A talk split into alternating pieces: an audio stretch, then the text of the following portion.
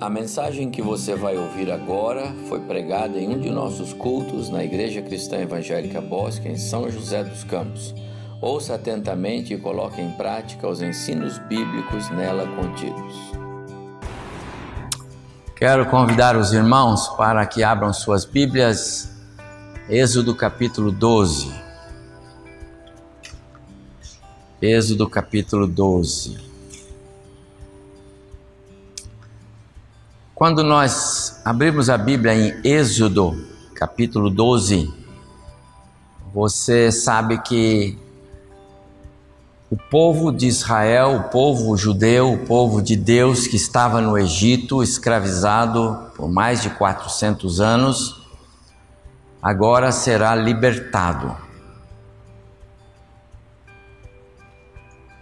Deus comissionou Moisés e ele já teve vários encontros com Faraó, e agora no capítulo 12, então vai acontecer a última praga que Deus mandou lá no Egito, e o povo vai sair.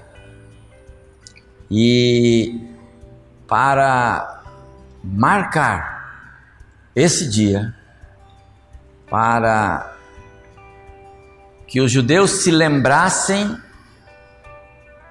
por gerações e gerações do Deus que era o Deus deles, o Todo-Poderoso, soberano Deus de Israel, que operou milagres, sinais extraordinários e que os livrou das mãos do poderoso Faraó Deus instituiu-lhes uma festa. E assim está narrado no capítulo 12. Ah, no verso 8, nós lemos assim: Naquela noite, essa noite é a noite que antecede a saída do povo do Egito, a noite em que haveria a última manifestação do poder de Deus com a morte dos primogênitos no Egito. Naquela noite comerão a carne assada no fogo, com pães asmos e ervas amargas a comerão. Não comereis dele, do animal que foi imolado, nada cru, nem cozido em água, porém assado ao fogo a cabeça, as pernas e a fressura, as vísceras. Nada deixareis até dele até pela manhã. O que, porém, ficar até pela manhã, queimá-lo-eis no fogo. Desta maneira o comereis. Lombos cingidos. Põe a roupa aqui no. Preparados. Roupa nas costas sandálias nos pés, cajado na mão. Comeloeis a pressa, é a Páscoa do Senhor. Porque naquela noite passarei pela terra do Egito e ferirei na terra do Egito todos os primogênitos, desde os homens até os animais. Executarei juízo sobre todos os deuses do Egito. Eu sou o Senhor. O sangue vos será por sinal nas casas em que estiverdes. Quando eu vir o sangue, passarei por vós, e não haverá entre vós praga destruidora, quando eu ferir a terra do Egito. Vire a página, verso 24, por favor. E Deus continuou falando sobre essas ordenanças. 24: Guardai, pois, isto por estatuto para vós outros e para vossos filhos para sempre. E uma vez dentro da terra que o Senhor vos dará, como tem dito, observai este rito. Quando vossos filhos então vos perguntarem, irmãos, prestem muita atenção: que rito é este? E vocês vão responder, leiam junto comigo: é o sacrifício da Páscoa do Senhor. Eu vou repetir. é o sacrifício da Páscoa do Senhor. Tá bom? Eu vou continuar. Que passou por cima das casas dos filhos de Israel no Egito, quando feriu os egípcios e livrou das nossas, as nossas casas. Então o povo se inclinou e adorou.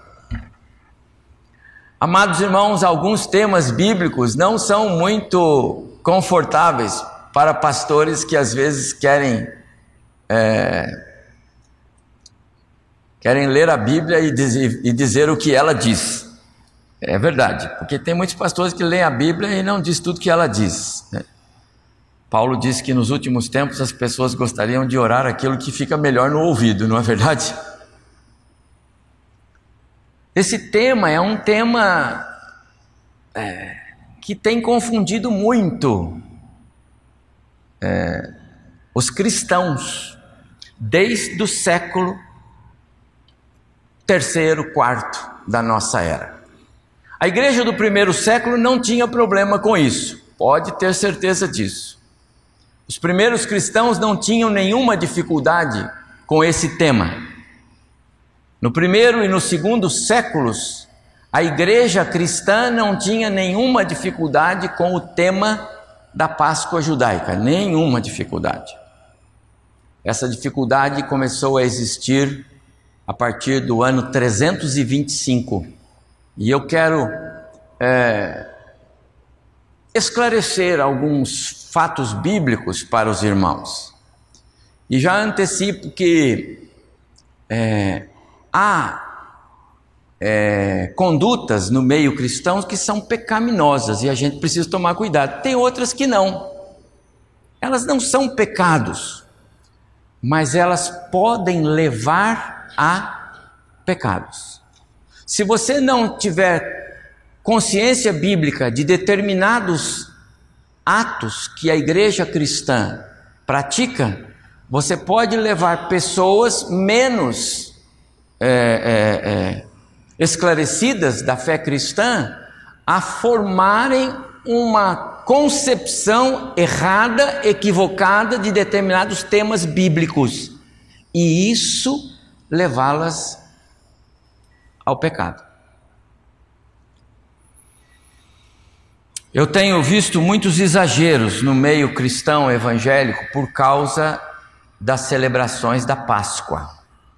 E nesta semana nós estamos entrando na semana da chamada Semana Santa, a semana da Páscoa. É, muitos pastores e líderes cristãos incorrem em erros.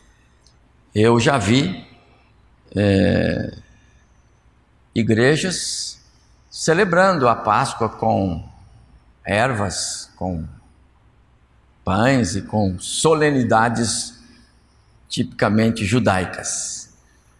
Você viu que o verso 20, 25, é, 27 que nós lemos, que Deus deixou claro para os judeus: Páscoa é sacrifício. Páscoa é sacrifício. É o sacrifício da Páscoa, Páscoa é sacrifício. Qual? Aquele que derramou o sangue. Quem fez isso? Jesus. Mas ele já fez. Ele já fez. E o equívoco nosso, muitas vezes, é exatamente esse: é essa celebração com um viés cristão, como se isso tivesse lugar nas páginas do Novo Testamento. Eu conheço é, Alguns que até fazem pães asmos, que é pão, pão sem fermento, né? Mas você viu como que é a ordenança? Deus tem um preceito para o povo judeu. Você não pode pegar um texto bíblico e pegar só a parte que lhe interessa dele. Quando nós ministramos a ceia, jamais nós ministramos a ceia só com um elemento. Vocês nunca me viram fazer isso aqui. Porque Jesus instituiu a ceia através do pão e do cálice. Não foi assim? Todas as páginas bíblicas, todos os ensinos bíblicos. Não se pode celebrar a Páscoa com uma parte dela, ou faz ou não faz. A Páscoa, como os demais sacrifícios do Antigo Testamento, e Páscoa é sacrifício, eles apontavam para o que Jesus faria. Ela simbolizava, era uma figura de que um dia o Messias derramaria o seu sangue não para passar nos umbrais das portas, mas aplicar no coração do homem e assim livrá-lo não de morte física, não das mãos de é, agressores, missionários são presos, ficam em containers. Então a, a, o sangue de Cristo não, não é, muito embora livre, mas ele não é para livrar-nos das aflições deste mundo. Pelo contrário, Jesus disse que passaremos por elas. Mas o sacrifício de Cristo e o sangue aplicado é para nos livrar da condenação da morte eterna. Mas Cristo já fez o sacrifício. A Páscoa, meus amados irmãos, ela foi instituída então como um, um mandamento específico para o povo judeu, que visava lembrá-los daquele dia que lá no Egito Deus operou um sinal extraordinário, livrando-os da escravidão do Faraó.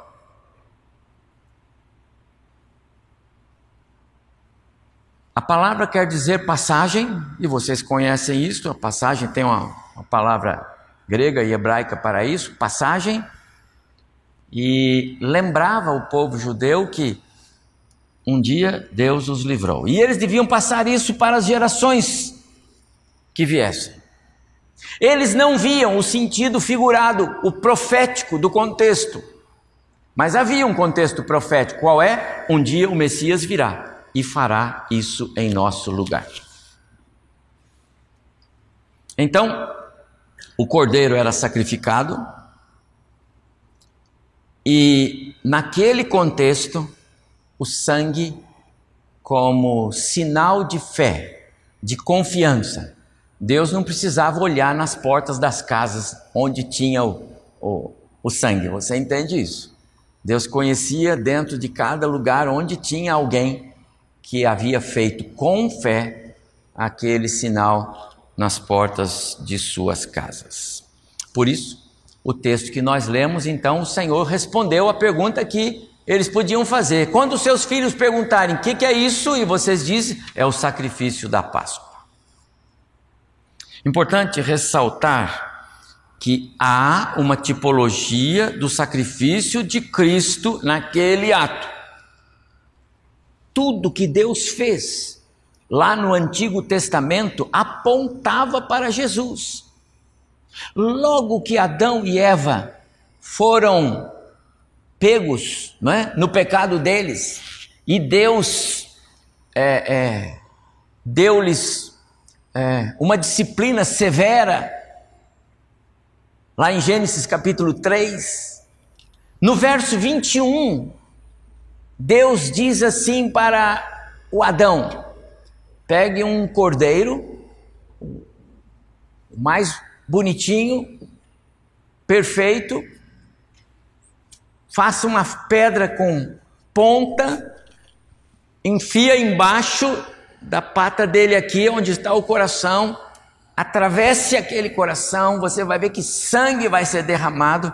Aí você seca aquela pele e aí você vai ter roupa para você e para sua esposa, que essa é a roupa que eu faço, não essa que você fez aí de folhas de árvores, porque o Adão fez roupas de folhas de árvores para ele e para a sua mulher. O que Deus estava mostrando que o pecado do homem, o pecado de Adão e Eva, não seria resolvido pelo seu próprio esforço. Deus faria um jeito de resolver o pecado. E esse jeito envolvia derramamento de sangue. Para quem apontava isso? Para Jesus na cruz em determinado momento. Como escreve Paulo aos Gálatas, vindo a plenitude dos tempos, Deus enviou seu filho nascido de mulher, esse é Jesus que vai derramar o sangue. Então, lá no capítulo 3 de Gênesis, nós temos um tipo de Cristo. Agora nós temos um tipo de Cristo. No capítulo 22 de Gênesis, nós temos um tipo de Cristo. Quando Abraão vai levar o filho para o sacrifício e Deus vai mostrar lá um, um carneiro para ele. Ou seja, Cristo está presente no Antigo Testamento. E esta é uma verdade inegável do contexto da instituição da Páscoa judaica. Ah, a Páscoa deveria ser celebrada então como um mandamento, é uma ordem que os judeus tinham que é, cumprir. Isso é inegável, ok? A partir do advento de Cristo, Ele mesmo convida os seus discípulos para celebrarem a Páscoa. E por que Jesus faz isso? Porque ele é um judeu. E eles estavam na semana que iria celebrar a Páscoa. Não era a semana santa, era a semana que eles iam celebrar a Páscoa. Ok? A instituição da Semana Santa vai acontecer lá no século terceiro. Então Jesus marca o lugar estabelece o preceito e convida os seus discípulos. No meio, quando eles estão todos lá esperando para ver o que ele vai fazer, ele diz assim: Agora deixe-me falar algo para vocês. Sabe esse pão? Não é o pão asmo lá do Egito. Esse pão é o meu corpo que será dado por vocês. Aí mudou de figura. E sabe o que é esse cálice aqui com o suco da uva, o vinho? É o meu sangue que é dado por vocês. Mudou completamente. E aí ele vai dizer assim: agora, este rito, vocês celebrem todas as vezes, não é mais uma vez por ano, todas as vezes que vocês se reunirem, vocês celebrem este rito em memória de mim, até que eu venha. Então, na esperança da minha volta. Então, a ceia, como substituto da celebração pascal para o judeu, o judeu ainda celebra a Páscoa, para ele Jesus ainda não veio, ele ainda espera o Messias, tá certo? Então, para o judeu, ele ainda espera, nós já temos o Messias, e nós o temos pela fé, e Jesus disse para Tomé: porque me vistes, crestes, porque puseste a mão em mim, você creu. Bem-aventurados os membros lá da Igreja Cristã Evangélica Bosque em São José dos Campos, que não me viram, mas creram. Esses são mais bem-aventurados. São vocês, somos nós. Então, para nós, Jesus deu a ordenança da ceia. As edições Vida Nova e eu gosto muito, eu tenho muitos livros da, dessa editora, reunindo um grupo de teólogos, muito conhecido no nosso meio, vários deles.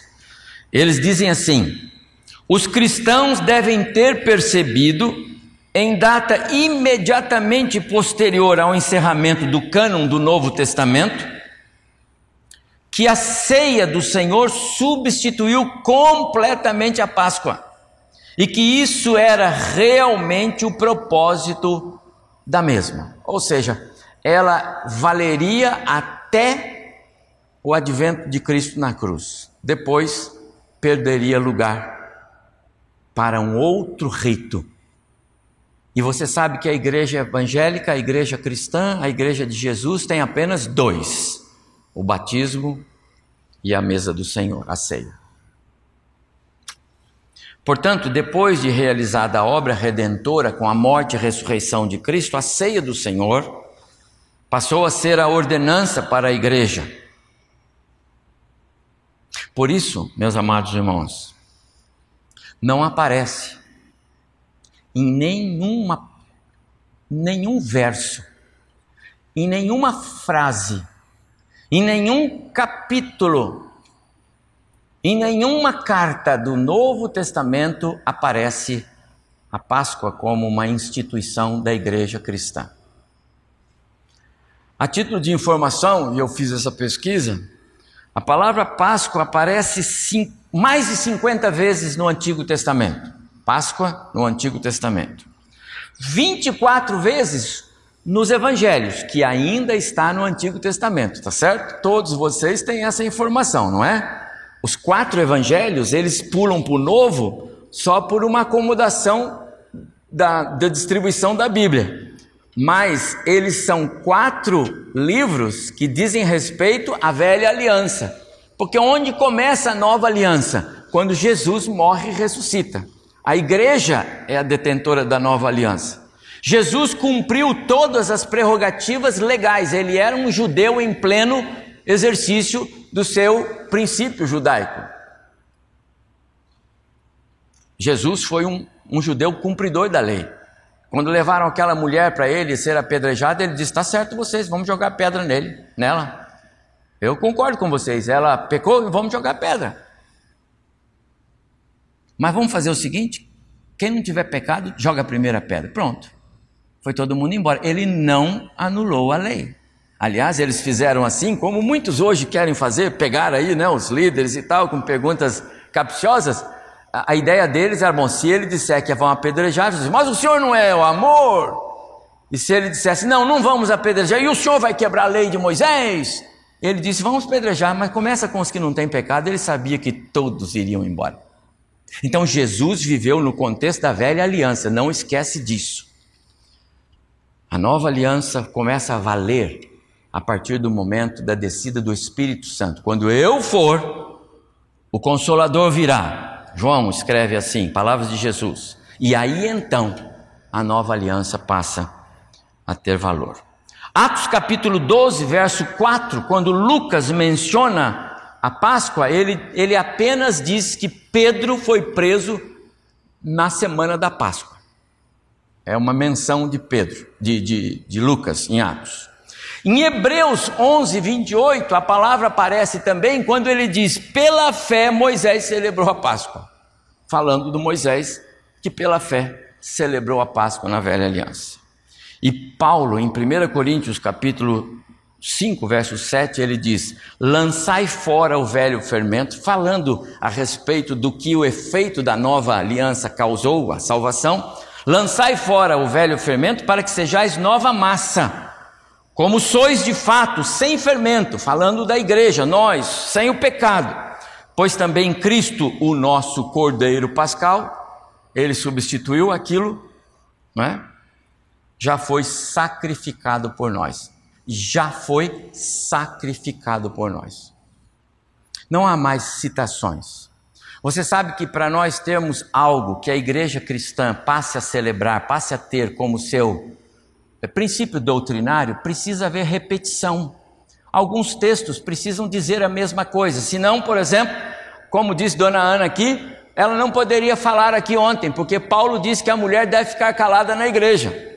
E por que, que nós deixamos as mulheres falar na igreja? Porque isso não é doutrina. Aparece uma única vez e tem a ver com um contexto localizado.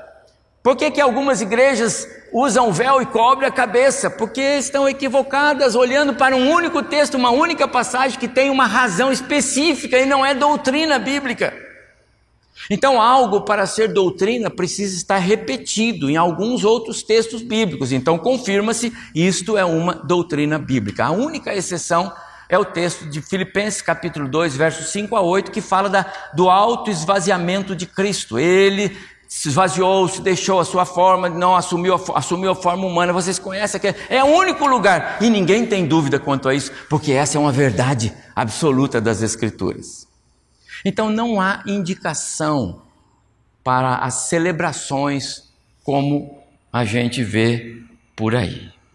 Jesus então encerrou, o apóstolo Paulo, como ele é conhecido como aquele que é o agente doutrinador da igreja, né? as cartas de Paulo.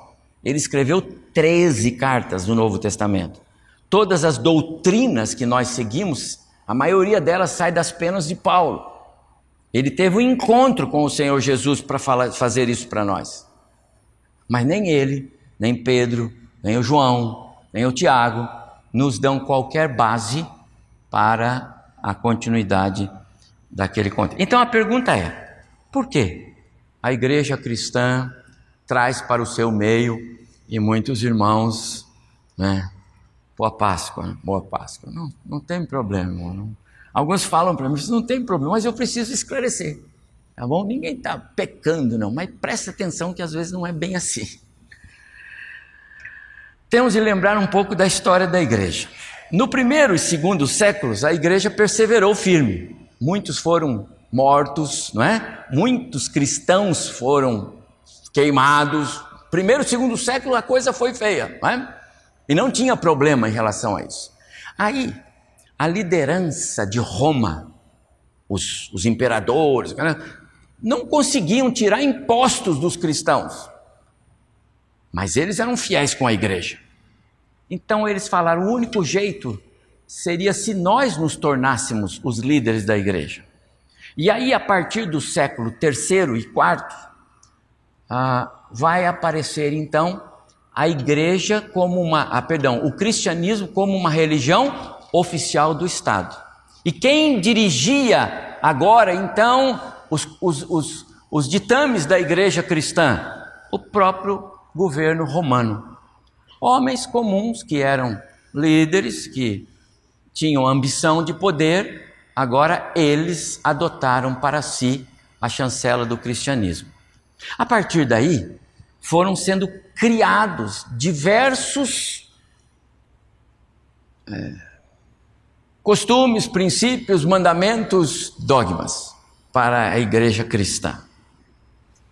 No ano 325, no século IV, o primeiro concílio é realizado sobre esse tema. Foi em Niceia. E entre outros eh, ditames desse concílio, a celebração da Páscoa deveria ser obrigatória na igreja.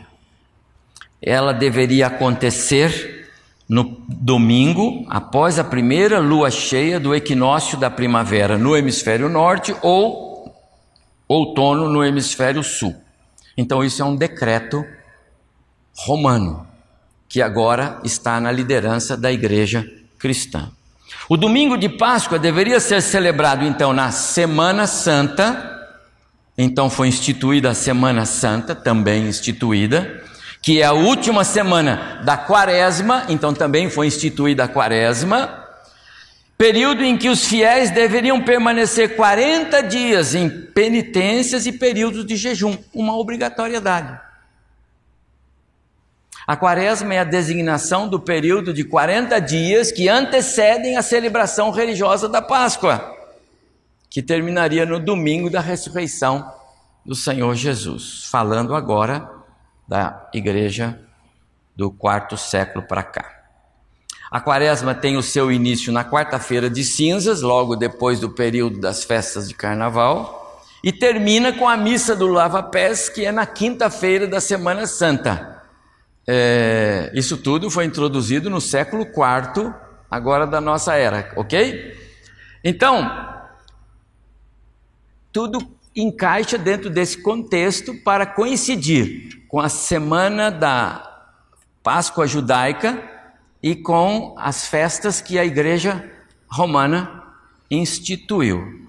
Essas comemorações referentes à Páscoa começam na quinta-feira com a missa da Ceia do Senhor, nós não fazemos assim.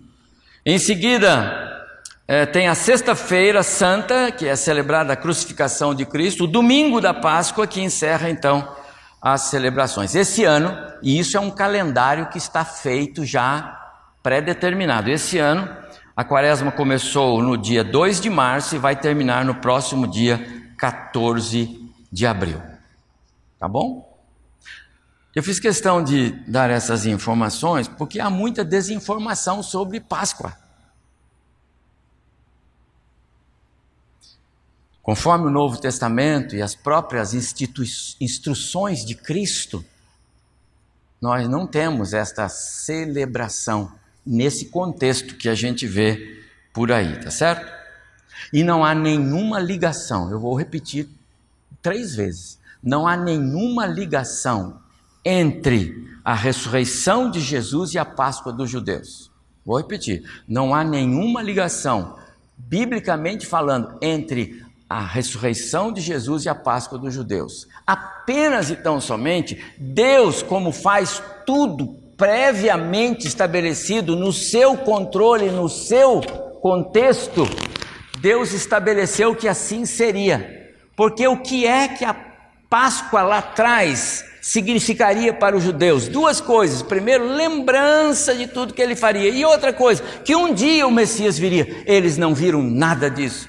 Eles negligenciaram isso. João 1,12. Ele veio para o que era seu e os seus não o receberam. Pedro diz para eles: Vocês mataram o Messias que veio, vocês são os culpados. E aí eles ficam horrorizados: E que faremos agora, Pedro? E Pedro então vai falar com eles. Amados, nós sabemos o que Páscoa não significa. Sabemos também que Páscoa não tem nada a ver com ovos de chocolate, não é? Nem com coelhos. Mas então, por que Deus deixou esse rito para os judeus? E que isso tem a ver conosco? Então eu vou voltar ao livro de Hebreus, eh, perdão, ao livro de Êxodo, agora no capítulo 3, vou ler três ou quatro versos e prometo vou encerrar. Peço desculpa pela, pela o alongamento aqui, mas é necessário. Agora, capítulo 3. Então, a chamada de Moisés, tá bom?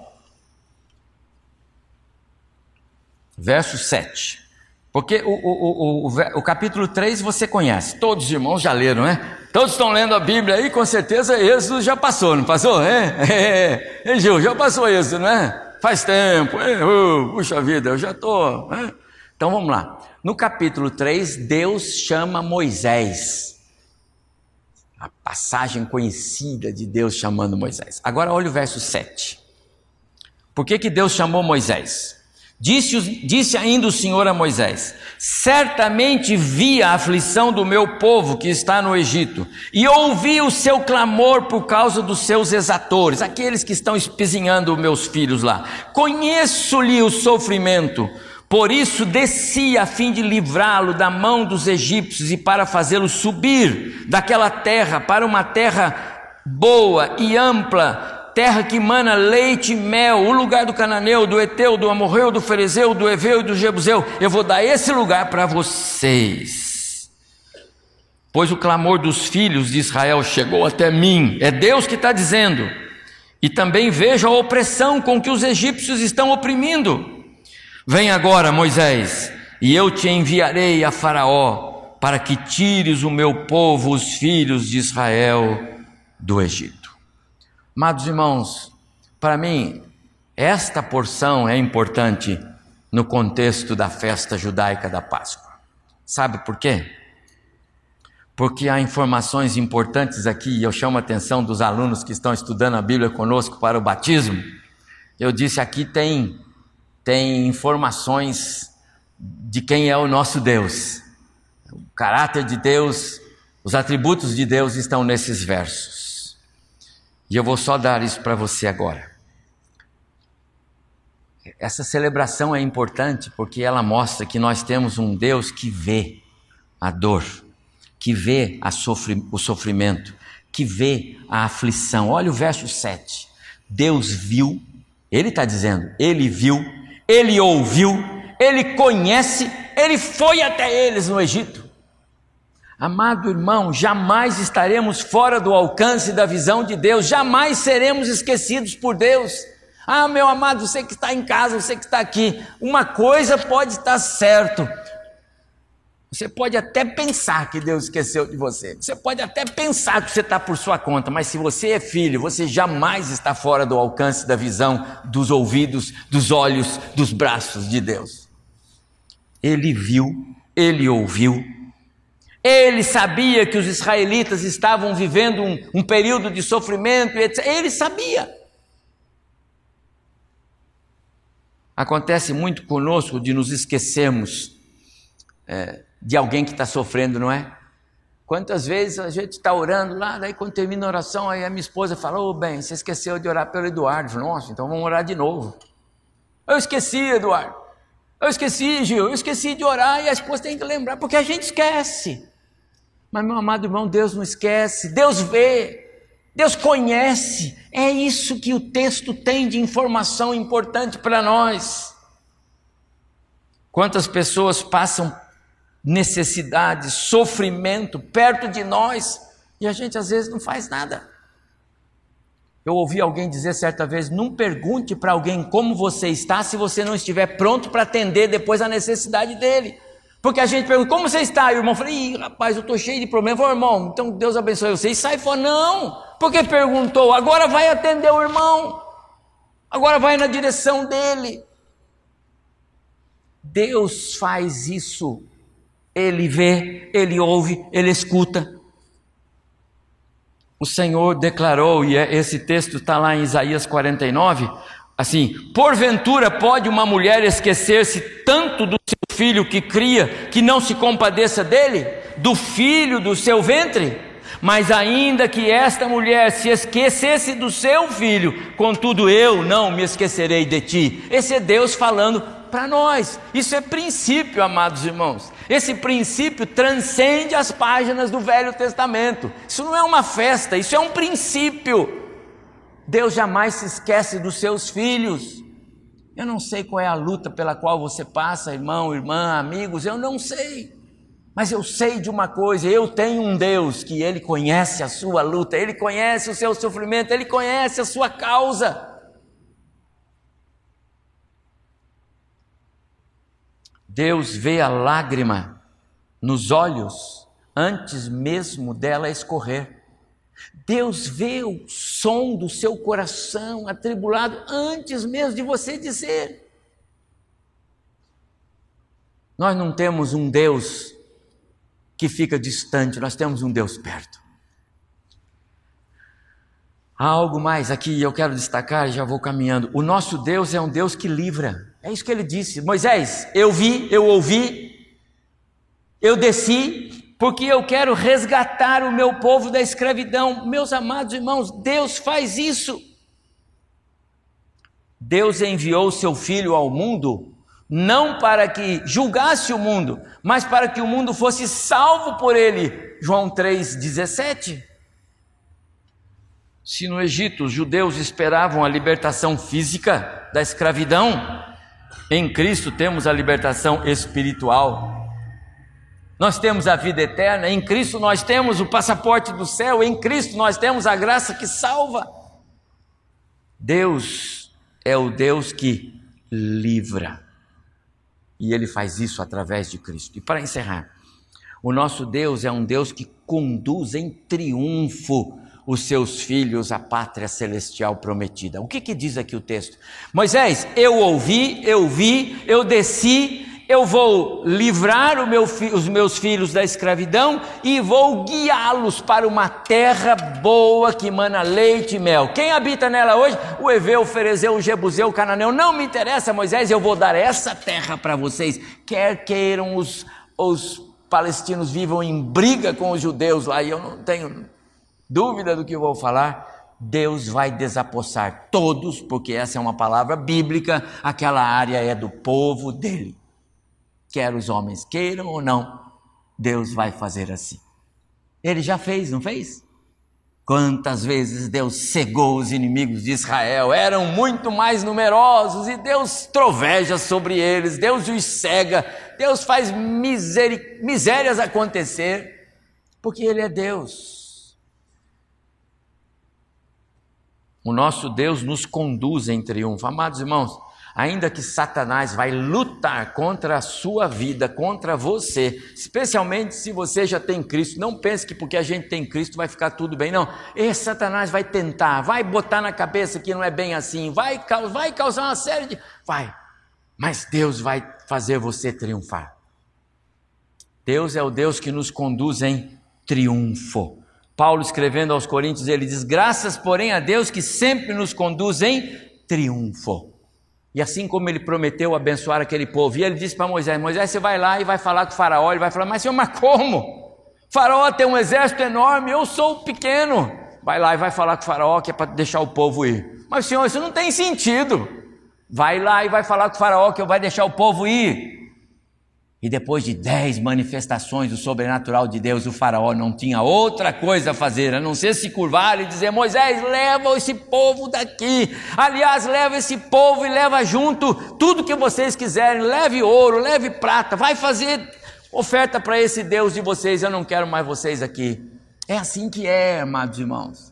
Quando você pensa que você está desguarnecido, quando você pensa que não tem mais jeito, quando você pensa que tudo foi por água abaixo, Deus nem começou a agir ainda, Ele está só abençoando a sua vida com uma experiência para fortalecer a sua fé. Deus jamais falha e jamais falhará. Tomara Deus, não sejamos presas fáceis para as armadilhas de Satanás como foram os israelitas lá no Egito. Tomara Deus, não venhamos a falhar como falhou o povo de Deus no passado. Tomara Deus, a morte e a ressurreição de Cristo produz em nós o mesmo que produziu nos seus discípulos. Eles jamais foram os mesmos depois de terem contemplado Cristo na cruz, Cristo morto e depois o Cristo ressurreto. Amados irmãos, não nos deixemos enganar. O Deus que prometeu e cumpriu, e vai cumprir ainda é, para o seu povo, glórias sobre glórias, é o mesmo Deus que para nós prometeu o Messias aquele que feriria, aquele que esmagaria a cabeça do descendente da serpente. Esse é Jesus. Ele veio. Ele foi para a cruz no meu e no seu lugar. Ele deu a vida dele. Ele tomou lugar entre nós, deixando a sua glória celestial. Ele quer ser honrado na sua vida. Ele quer ser o primeiro. Ele deve ser sempre lembrado. É a Ele que nós devemos nos curvar. Jesus é a razão de ser. Ainda que as coisas não, não sejam fáceis nesta vida e não são. Ainda que os caminhos sejam difíceis e muitas vezes são. Ainda que você tenha de lutar mais do que você já está lutando. Eu quero dizer a você: continue crendo, continue firme na sua Bíblia, continue firme nas doutrinas bíblicas, no ensino bíblico. Não se deixe enganar. Deus haverá de cumprir para conosco a promessa de nos levar para a casa do Pai. Que Deus nos abençoe.